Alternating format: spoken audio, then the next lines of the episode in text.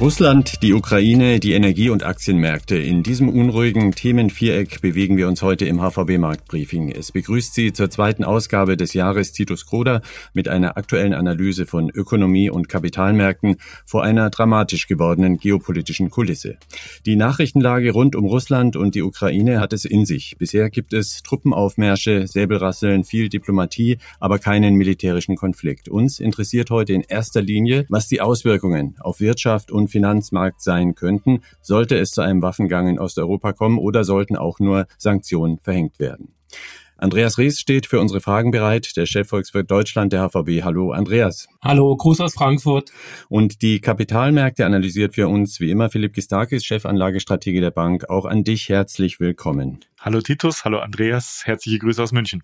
Wenn sich die großen Nachrichtenlagen drehen, dann wechselt oft auch der Fokus bei den Bankvolkswirten. Aber bevor wir genauer einsteigen, Andreas, was sind denn eure Top-Themen derzeit außerhalb der aktuellen geopolitischen Krise? Ja, das mit Abstand wichtigste Thema war die letzte FED-Sitzung und der zukünftige geldpolitische Kurs in den USA. Und die FED hat es jetzt ganz offensichtlich sehr eilig, die Zinsen anzuheben. Die erste Straffung wird aller Voraussicht nach im März kommen.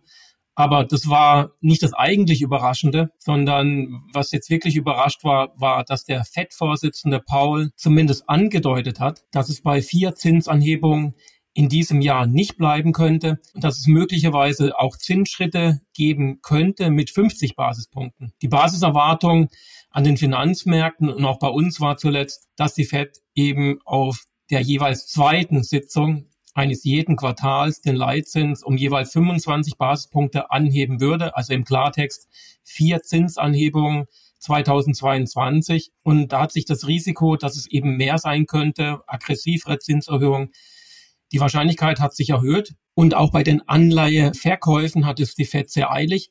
Die Ankäufe hören ja im März auf. Das ist wie erwartet. Aber der Abbau der bereits gekauften Anleihebestände, der könnte bereits im Sommer starten. Mhm. Also sicher auch ein großes Thema für Investoren, Philipp. Die Anleger sind derzeit täglich dem Wechselbad politischer Nachrichten ausgesetzt. Die Aktienmärkte hat das klar erschüttert. Die zum Teil drastischen Kurskorrekturen haben viele Anleger ja schon ganz schön nervös gemacht, oder? In der Tat.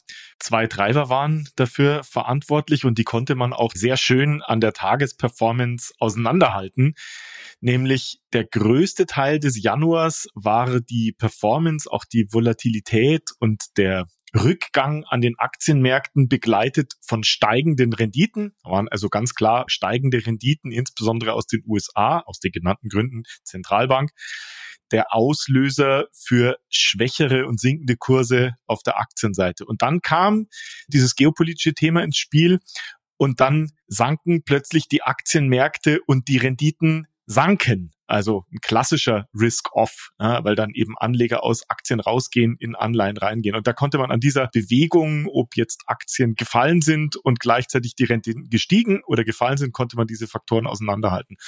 Wenn ich das noch anfügen darf, was aber darüber liegend passiert, im Moment gerade insbesondere in den USA, ist, dass die Aktienmärkte im Technologiebereich sehr schwach sind. Und da passiert was sehr Interessantes. Denn gerade die großen Namen, die im vergangenen Jahr für starke Performance gesorgt haben, die kommen jetzt so ein bisschen unter Druck. Wenn man mal die sechs größten Technologieunternehmen in den USA nimmt, dann haben die im vergangenen Jahr mehr als 35 Prozent Performance gemacht, der S&P 500 26. Wenn ich diese großen Namen rausnehme, dann hat der S&P 500 ohne diese sechs, das sind dann eben Apple, Amazon, Google und so weiter, dann hat der Rest des S&P 500 dieselbe Performance gemacht wie die europäischen Märkte insgesamt, fast aufs Prozentpunkt genau. Und diese großen die sind jetzt deutlich schwächer. Die großen sind jetzt von ihren All-Time-Highs ungefähr 15 Prozent entfernt, der europäische Markt nur fünf und der S&P 500 etwa 10 Prozent. Das heißt, was letztes Jahr positiv performt hat. Die großen, die kommen jetzt mit der geänderten Fettpolitik alle ein bisschen stärker zurück, als das zum Beispiel für Europa insgesamt der Fall ist. Mhm, interessante Entwicklung, werden wir gleich noch ausführlicher drüber sprechen. Andreas, zunächst der aktuelle Ukraine-Konflikt bringt ja die Frage auf die Agenda, wie sehr Deutschland es sich eigentlich leisten kann, Russland außenpolitisch die Stirn zu bieten. Einfluss auf unsere Wirtschaft hat Russland durch seine umfangreichen Öl- und Gaslieferungen. Deshalb zunächst mal die Frage an dich, wie wichtig ist denn Öl und Gas überhaupt noch im Energiemix in der Bundesrepublik Deutschland? Im vergangenen Jahr hatte Öl einen Anteil von rund einem Drittel am sogenannten Primärenergieverbrauch, gefolgt von Erdgas, das war etwa ein Viertel. Kohle und erneuerbare Energien, die liegen mittlerweile fast gleich auf mit 18 Prozent beziehungsweise 16 Prozent. Und Kernenergie, das ist mittlerweile nur noch ein Anteil von etwa 6 Prozent. Zur Erklärung, was ist eigentlich der Primärenergieverbrauch? Primärenergieträger, das sind Kohle, Mineralöl oder Erdgas, die entweder direkt genutzt werden oder in die sogenannten Sekundärenergieträger wie zum Beispiel Kraftstoffe oder Strom umgewandelt werden. Ein Drittel Öl, ein Viertel Gas ist also unsere Energiebasis in Deutschland doch noch ganz schön fossil. Um aber mal den Kontrast zu haben, wie war das denn vor 30 Jahren? Welche Energieträger haben da gewonnen, welche haben verloren seither? Ja, es gab hier schon starke strukturelle Veränderungen. Anfang der 1990er Jahre lag der Anteil der Kohle etwa bei einem Drittel. Erdgas war deutlich weniger wichtig mit etwa 15 Prozent. Also das ist fast schon die Hälfte weniger, als das im vergangenen Jahr der Fall war. Natürlich lag der Anteil der erneuerbaren Energien vor 30 Jahren auf einem sehr, sehr niedrigen Niveau. Das war etwa ein Prozent. Kernenergie im Gegensatz war deutlich wichtiger mit mehr als 10 Prozent. Und was vielleicht etwas überraschend ist, aber vor dem Hintergrund des Verbrauchs bei Kraftstoffen für Autos, der Anteil des Öls hat sich mit gut einem Drittel kaum verändert. Nun ist natürlich vor dem aktuellen Hintergrund der Ukraine-Krise interessant, wie abhängig wir de facto heute von Öl und Gas aus Russland sind. Wie sieht das denn aus? Wie viel Rohstoff pumpen die Öl- und Gasfelder in Westsibirien tatsächlich zu uns herüber? Russland ist sehr wichtig, denn man kann den Primärenergieverbrauch auch nach Ländern und Regionen aufteilen. Und dann kommt man zu dem Ergebnis, dass so 20 bis 25 Prozent der Energie, die in Deutschland verbraucht wird, das stellt Russland bereit. Und damit ist Russland das wichtigste Land aus deutscher Perspektive, wenn es um die Energieversorgung geht. Das beinhaltet natürlich die Energieträger Erdgas und Öl, aber da ist auch etwas Kohle noch dabei. Also die Abhängigkeit, die ist wirklich ziemlich hoch und aus keinem anderen Land beziehen wir so viel Energie das trifft auch zu, wenn man sich zum Beispiel die Niederlande und Norwegen anschaut, also Stichwort vor allen Dingen Erdgas, aber auch Öl aus Norwegen. Wenn man das alles zusammennimmt, dann kommen diese beiden Länder auf etwa 20 Prozent der Energie, die wir hier in Deutschland verbrauchen. Und wenn man es nochmal vergleicht mit den OPEC-Staaten, da ist die Abhängigkeit mittlerweile vergleichsweise gering.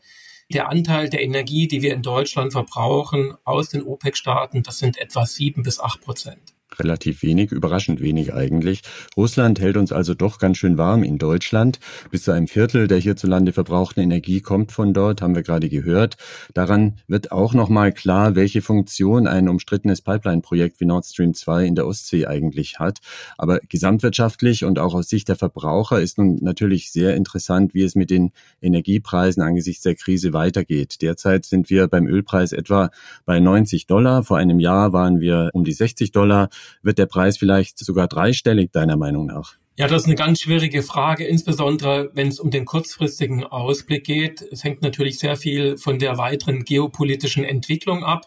Im Augenblick ist es so, dass insbesondere sogar bei Erdgas die Situation noch angespannter ist als bei dem Ölmarkt. Wir haben einen sehr niedrigen Füllstand bei den Gasspeichern in Deutschland für diese Jahreszeit. Das Niveau ist außergewöhnlich niedrig mit etwa 40 Prozent. Normal ist eigentlich ein Füllstand von etwa 60 bis 70 Prozent. Im vergangenen Jahr waren es sogar um diese Zeit mehr als 90 Prozent. Also im Krisenszenario besteht natürlich die Gefahr weiterer Preissteigerungen bei Erdgas. Ob es dann am Ende wirklich dazu kommt, weiß niemand. Es, hängt eben von politischen Entwicklungen und Entscheidungen ab. Und du hast den Ölpreis angesprochen und die deutlichen Preissteigerungen, die wir jetzt insbesondere auch in den letzten Wochen gesehen haben. Natürlich ist der erste Gedanke, dass der Ölpreis in einem Krisenszenario noch weiter deutlich ansteigen könnte. Aber es hängt natürlich klar davon ab, was dann genau passiert. Wenn man sich zum Beispiel die Krim-Annexion durch Russland 2014 anschaut und die Reaktion der Ölmärkte, damals hat der Ölpreis zum Beispiel wenig reagiert. Die weitere Entwicklung vom Ölpreis hängt natürlich auch davon ab, wie stabil das sogenannte OPEC-Plus-Kartell ist, zu dem auch Russland gehört. Wenn zum Beispiel Russland durch weitere wirtschaftliche Sanktionen unter Druck gerät, könnte es vielleicht noch mehr Öl fördern wollen. Und dann hängt es davon ab, wie stabil das Kartell ist. Vorstellbar wäre aber auch gleichzeitig, dass die Amerikaner mehr Shellöl fördern möchten, um den Markt auch zu stabilisieren. Das heißt, es wäre durchaus auch vorstellbar, je nachdem, wie die Entwicklungen laufen, dass wir vielleicht gar nicht mal so sehr einen deutlichen Anstieg beim Ölpreis am Ende sehen werden. Aber die weitere Entwicklung der Energiepreis ist natürlich enorm wichtig, auch vor dem Hintergrund der Zentralbanken. Sie werden die Entwicklung mit Argusaugen beobachten, da eben die Inflationsraten im Augenblick immer noch sehr, sehr hoch sind. Mhm. Jetzt mal angenommen, der offene Konflikt wird abgewendet in der Ukraine, dann könnte das das Ergebnis der Androhung von Handelssanktionen des Westens sein, die Russland zur Raison bringen. Bei Sanktionen könnten deutsche Firmen nicht mehr dorthin exportieren. Deshalb mal ganz grob überschlagen, wie wichtig ist Russland eigentlich als Exportmarkt überhaupt für unsere Firmen? Im Gegensatz zur sehr hohen Energieabhängigkeit von Russland sind die deutschen Unternehmen mit ihren Ausfuhren vergleichsweise wenig exponiert. Im vergangenen Jahr sind etwa zwei Prozent der deutschen Exporte nach Russland gegangen. Und nicht zuletzt aufgrund der Krim-Annexion und der damit verbundenen Sanktionen ist eben der Exportanteil doch deutlich niedriger, als wir das eben noch vor rund zehn Jahren gesehen haben. Damals war der Exportanteil Deutschlands bei etwa dreieinhalb Prozent. Nur zum Vergleich, mehr als die Hälfte der deutschen Exporte ging im vergangenen Jahr in die Europäische Union. Der Exportanteil der USA lag bei neun Prozent und der Chinas acht Prozent. Also das sind wirklich ganz andere Größenordnungen. Danke an Andreas Rees. Öl und Gas aus Russland sind für Deutschland also relativ wichtig. Sollte also die Energiezufuhr zu einem Faustpfand im Ukraine-Konflikt werden, hätte das doch einiges außenpolitisches Gewicht aus Moskauer Sicht. Würden andererseits Exportsanktionen gegen Russland deutsche Unternehmen treffen? Die Frage lässt sich eigentlich nur mit fast gar nicht beantworten. Der Ausfuhranteil nach Russland ist im Vergleich zum Rest der EU zu den USA und China sehr, sehr gering. Wir sprechen heute mit Andreas Rees und Philipp Gistakis im HVB Marktbriefing über die aktuellen geopolitischen Erschütterungen und was sie für Wirtschaft und Finanzmärkte bedeuten. Philipp, viele Investoren sind auf Nummer sicher gegangen in den letzten Tagen und Wochen angesichts der Krise. Man sieht es an den Rücksetzern am Markt deutlich. Aber die Ukraine-Problematik hat sich ja nun sehr kurzfristig aufgeschaukelt. Die Anleger waren ja in den letzten Monaten eigentlich mit einem ganz anderen Mindset unterwegs. Zinsen und Inflation waren die großen Themen. Wie wichtig ist nun der Ukraine-Konflikt für die Anleger? Was würdest du sagen? Der hat zwischendrin durchaus für ordentliche Volatilität gesorgt, insbesondere rund um das vergangene Wochenende, also vergangenes Wochenende bezogen auf die Aufzeichnung dieses Podcasts, Ausstrahlung vor vergangenes Wochenende da haben die Märkte ordentlich gewackelt. Wir hatten an diesem einen Montag den DAX dreieinhalb Prozent im Minus. Also schon ordentlich, was da an Volatilität mit dabei war. Wenn man dieses Thema geopolitische Risiken betrachtet, muss man natürlich berücksichtigen, dass die allermeisten, ich zumindestens Finanzmarktprofis keine Sicherheitspolitik-Experten sind. Wir sind da also Sekundärliteratur und Einschätzungen von anderen Experten angewiesen und ich muss mich da auch diesbezüglich entsprechend einlesen.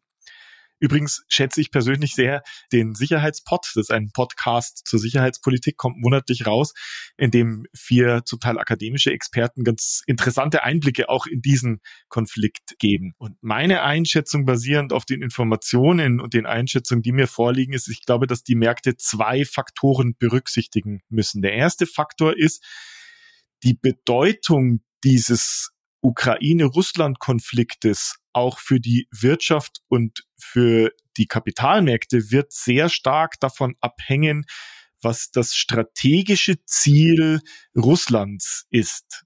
Und da gibt es unterschiedliche Einschätzungen oder unterschiedliche Meinungen. Eine Lesart ist, das strategische Ziel Russlands ist es, einen Beitritt der Ukraine zur NATO zu verhindern. Und diese Lesart sagt, das könne Russland dadurch verhindern, indem es ein NATO-Statut ausnutzt, dass ein Land mit einem militärischen Grenzkonflikt nicht in die NATO aufgenommen werden kann. Wenn also Russland die Ukraine in einen militärischen Grenzkonflikt verwickelt, kann die NATO nicht die Ukraine aufnehmen. Sollte das der Fall sein, dann könnten die Auswirkungen begrenzt sein. Und dazu gab es ja auch dann in der Vergangenheit entsprechendes Statement auch von Präsident Joe Biden, der gesagt hat, wenn sie nur ein bisschen Invasion machen, dann reagieren wir noch ein bisschen. Das wurde dann relativ schnell zurückgenommen.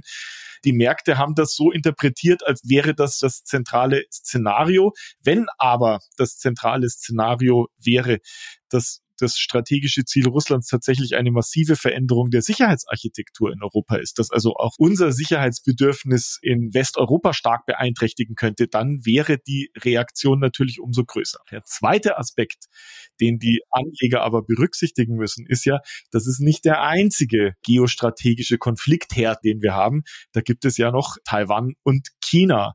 Und ich könnte mir gut vorstellen, dass die Chinesen sich sehr genau anschauen, wie der Westen jetzt in der Ukraine-Krise reagiert, um eigene politischen Schritte entsprechend zu kalibrieren. Und an der Stelle ist wichtig, dass der Aufschrei, der sozusagen kam nach der Äußerung von Joe Biden, wenn ein bisschen Aggression ist, werden wir ein bisschen darauf reagieren, der widerspricht natürlich zumindest den Sicherheitspolitik-Experten zufolge so ein bisschen dieser Abschreckungslogik denn die Abschreckungslogik, die arbeitet natürlich sehr stark mit einem, sage ich immer, asymmetrischen Reaktionsrisiko. Ja, wir kennen das alle, oder zumindestens die, die einen großen Bruder haben, die kennen das. Ich bin in Neuperlach aufgewachsen. Da gibt's schon mal auf dem Hof ein bisschen Konflikte und das Abschreckungspotenzial mit dem großen Bruder zu drohen ist nicht, wenn du mir ein bisschen weh tust, dann erhole ich vielleicht meinen großen Bruder, sondern das Abschreckungspotenzial ist, wenn du mich bedrohst, dann hole ich meinen großen Bruder und der tut dir richtig weh. Also diese Asymmetrie, die ist natürlich wichtig in dieser Abschreckungslogik. Und das, glaube ich, ist etwas, was die Märkte mit berücksichtigen können. Wir können natürlich nicht ganz sicher sein, dass ein bisschen Grenzkonflikt auch nur zu einem bisschen Reaktion führt, weil eben die Sicherheitsarchitektur des Westens alle diese Faktoren mit berücksichtigen muss. Die Märkte sehen das im Moment so, dass das vermutlich nur eine temporäre Phase ist und ich tendiere dazu, der Markteinschätzung zu folgen. Aber selbst wenn sich das einstellen sollte, dass das so ist, wird uns das Thema Sicherheitspolitik und geostrategische Risiken sicher längerfristig verfolgen und hat immer wieder das Potenzial, kleinere, aber auch größere Volatilitätsphasen auszulösen. Wenn aber nun die Geldpolitik, wie du sagst, und die Notenbanken die Anleger langfristig dann doch noch stärker umtreiben als die geostrategischen Überlegungen von Wladimir Putin und Joe Biden, was ist denn da augenblicklich Stand deiner Erkenntnis? Wie blickst du auf den Lift-Off, den ersten möglichen Zinsschritt aufwärts in den USA, der jetzt sehr konkret angekündigt wurde? Ja, wir haben ja sehr viel und auch der Andreas hat das getan, immer wieder darüber diskutiert, was ist die Auswirkung, was sind die Treiber für diesen Lift-Off, Inflation etc und was wären die ökonomischen Auswirkungen von Zinserhöhungen. Das ist der eine Faktor dabei. Und natürlich wissen wir, Zinserhöhungen, steigende Renditen führt insbesondere auf der Bewertungsseite, habe ich auch angesprochen, bei den Tech-Unternehmen natürlich zu gewissen Belastungen. Der zugrunde liegende Faktor, der da eine Rolle spielt, ist, dass man eben auf der Anlegerseite unterscheidet, auf der einen Seite zwischen dem ökonomischen Einfluss, wie verändert das die Finanzierungsbedingungen etc., natürlich auch die Bewertung und eben einem anderen Aspekt, dem Liquiditätsaspekt. Und der Liquiditätsaspekt, der war sehr, sehr wichtig in den vergangenen Jahren für die Märkte. Und wenn jetzt die Zentralbank einen Strategiewechsel vollziehen und die Phase des sehr lockeren, des ultralockeren Geldpolitiks, die auch die Märkte mit sehr viel Liquidität geflutet hat, eben umdrehen, dann ist eben eine Unsicherheit da. Was macht das mit den Märkten? Und könnte dieser Liquiditätsaspekt negative Einflüsse haben, auch wenn die Wirtschaft deutlich stärker wachsen sollte in diesem Jahr, was ja so ein bisschen Konsensuserwartung auch ist. Das ist das, was die Märkte beeinflusst oder für Volatilität sorgt. Und das können wir natürlich nicht ausschließen, dass da sozusagen dieser Liquiditätsaspekt eine gewisse Rolle spielt. Nichtsdestotrotz ist es so, wenn wir als Anleger fundamental drauf schauen, dann stellen wir fest, dass die fundamentale Situation dieses Jahr und vermutlich auch nächstes Jahr tatsächlich deutlich unterstützend sein wird und auch die Tatsache, dass die Inflation zwar zurückkommt und die Zinsen steigen, nicht dazu führen wird, dass die Realverzinsung, die jetzt stark negativ ist, wieder positiv wird. Die wird negativ bleiben. Und diese negative Realverzinsung, die wird auch, wenn dieser Liquiditätsaspekt abnimmt, dafür sorgen, dass reale Assets, da gehören dann auch meiner Meinung nach Beteiligungen an Unternehmen, also Aktien mit dazu, auch mittelfristig positiv unterstützt sein werden. Aber dieser Liquiditätsaspekt, das ist sicherlich ein Faktor, der sehr viel Nervosität erzeugt, weil wir eben wissen, dass sozusagen diese Liquiditätsschwemme, die am Markt geherrscht hat, sich insbesondere sehr, sehr positiv für Aktienkurse ausgewirkt hat und dass dieser Faktor jetzt weniger stützend wird. Mhm. Nun haben ja die Aktienmärkte zuletzt spürbar korrigiert angesichts der politischen Weltlage. Als Anleger würde ich mich jetzt fragen, abwarten oder ist das eine Chance, im Kurs gesunkene Papiere nicht vielleicht nachzukaufen? Wie lautet da deine Antwort? Ganz großes Thema, ganz wichtiges Thema, was wir immer wieder in Kundengesprächen haben. Macht es noch Sinn, jetzt einzusteigen? Und da ist, glaube ich, was ganz Wichtiges hier.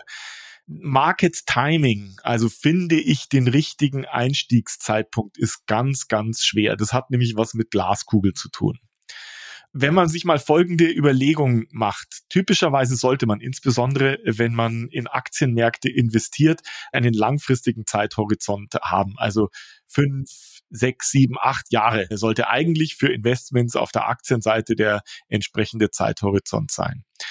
Und wenn ich mir jetzt überlege, wie würde ich mich denn fühlen, wenn ich anstatt achteinhalb Prozent jedes Jahr über die nächsten zehn Jahre nur acht Prozent gemacht habe, weil ich in dem Jahr des Einstiegs nicht den optimalen Einstiegszeitpunkt erwischt habe. Spielt das eine große Rolle oder nicht? Und meine Rechnung, die legt es ja schon, ja, eigentlich spielt das keine große Rolle. Ja, also wir wissen nicht genau, was in den nächsten Tagen passieren wird und wir wissen nicht, ob es günstiger ist, jetzt noch eine Woche oder zwei Monate oder ein halbes Jahr zu warten. Für Anleger, die sich diese Sorgen machen, gibt es Strategien, also nicht gleich mit allem reingehen, sondern dann kontinuierlich zu investieren. Und was ich ganz wichtig finde, ist, man muss ganz klar unterscheiden zwischen den Themen Confidence, also zuversichtlich sein bezüglich der zugrunde liegenden ökonomischen Faktoren. Und ich denke, wir können durchaus confident sein, dass die Wirtschaft dieses Jahr wächst, dass die Wirtschaft nächstes Jahr wächst und dass wir auf einem robusten Trendpfad sind. Und Overconfidence ich bin in der Lage, auch noch Markttiming hinzubekommen und die letzten fünf Prozent mit dem richtigen Einstieg herauszubekommen. Das können wir nicht. Ja, und das kann durchaus sein, dass man kauft und dann geht's jetzt erstmal fünf, sieben oder sogar zehn Prozent nach unten. Aber wenn das langfristig Sinn macht und wenn ich eine langfristige Strategie mache, dann ist der Einstiegszeitpunkt eigentlich egal. Und wenn wir jetzt aber auch nochmal eine Korrektur von fünf Prozent haben, dann war es zumindestens jetzt attraktiver einzusteigen als vor drei Wochen, wo die Kurse in Europa nochmal fünf bis zehn Prozent höher waren. Danke auch an Philipp Gistakis. Langfristige Rahmenbedingungen wie Geldpolitik und Anleihenkaufprogramme sind für Investoren also trotz aller Dramatik im derzeitigen geopolitischen Weltgefüge doch noch die mittel- und langfristig entscheidenderen Orientierungspunkte für Anlageentscheidungen. Wie sehen denn abschließend betrachtet die Orientierungspunkte in der Volkswirtschaft ganz kurzfristig aus? Woraus achtest du und dein Analyseteam Andreas in den kommenden Wochen? Besonders wichtig dürften die nächsten Inflationszahlen sein für Europa. Darüber hatten wir in den letzten Wochen immer wieder gesprochen. Wir gehen davon aus, dass die Inflationsraten dann im Januar etwas rückläufig sein werden, aber eben nicht so stark rückläufig, wie wir das noch vor einigen Monaten gedacht haben, weil insbesondere eben die Energiekosten doch weiter sehr, sehr kräftig angestiegen sind. Und was dann auch noch interessant sein wird, ist eben wir stehen vor der nächsten EZB-Sitzung. Wie klingt die EZB, Frau Lagarde? Wie ist die Tonlage? Wie gehen Sie mit den Inflationsraten um, die eben aller Voraussicht nach nicht so schnell, nicht so stark herunterkommen werden. Wir hatten zuletzt Äußerungen aus dem EZB-Rat und da klang doch schon ein bisschen mehr Vorsicht auch bei Mitgliedern, die eher gemäßigt sind, die Tauben, die nicht so schnell eine Straffung der Geldpolitik wünschen, aber auch die klangen etwas vorsichtiger. Und ich glaube, es wird interessant sein zu sehen, wie Frau Lagarde dann insbesondere in der Pressekonferenz klingt. Philipp, dein Blick in die kurzfristige Zukunft, wie lautet der? Ja, habe ich beim letzten Mal auch schon gesagt, die Quartalsberichtssaison, die wird wichtig werden. Das wird auch noch ein bisschen andauern, denn die sogenannte Q4 Quartalsberichtssaison, die streckt sich ein bisschen hin. Die geht im Prinzip über das gesamte erste Quartal sogar fast bis ins zweite Quartal hinein.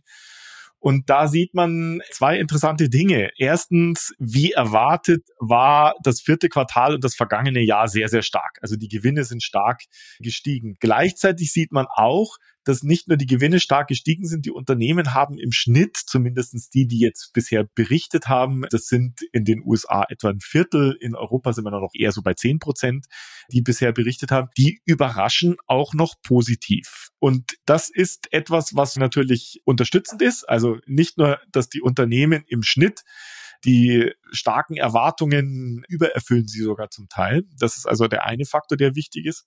Und der zweite Faktor, der wichtig ist, natürlich das, was die Unternehmen mitgeben an Erwartungen für dieses Jahr. Da haben wir noch nicht genug Informationen, dass man da tatsächlich irgendein konsistentes Bild draus formen kann. Aber das wird sehr wichtig sein. Was erwarten insbesondere die Unternehmen in Europa vom Jahr 2022 und 2023? Und das wird der Fokus über die nächsten Wochen bleiben.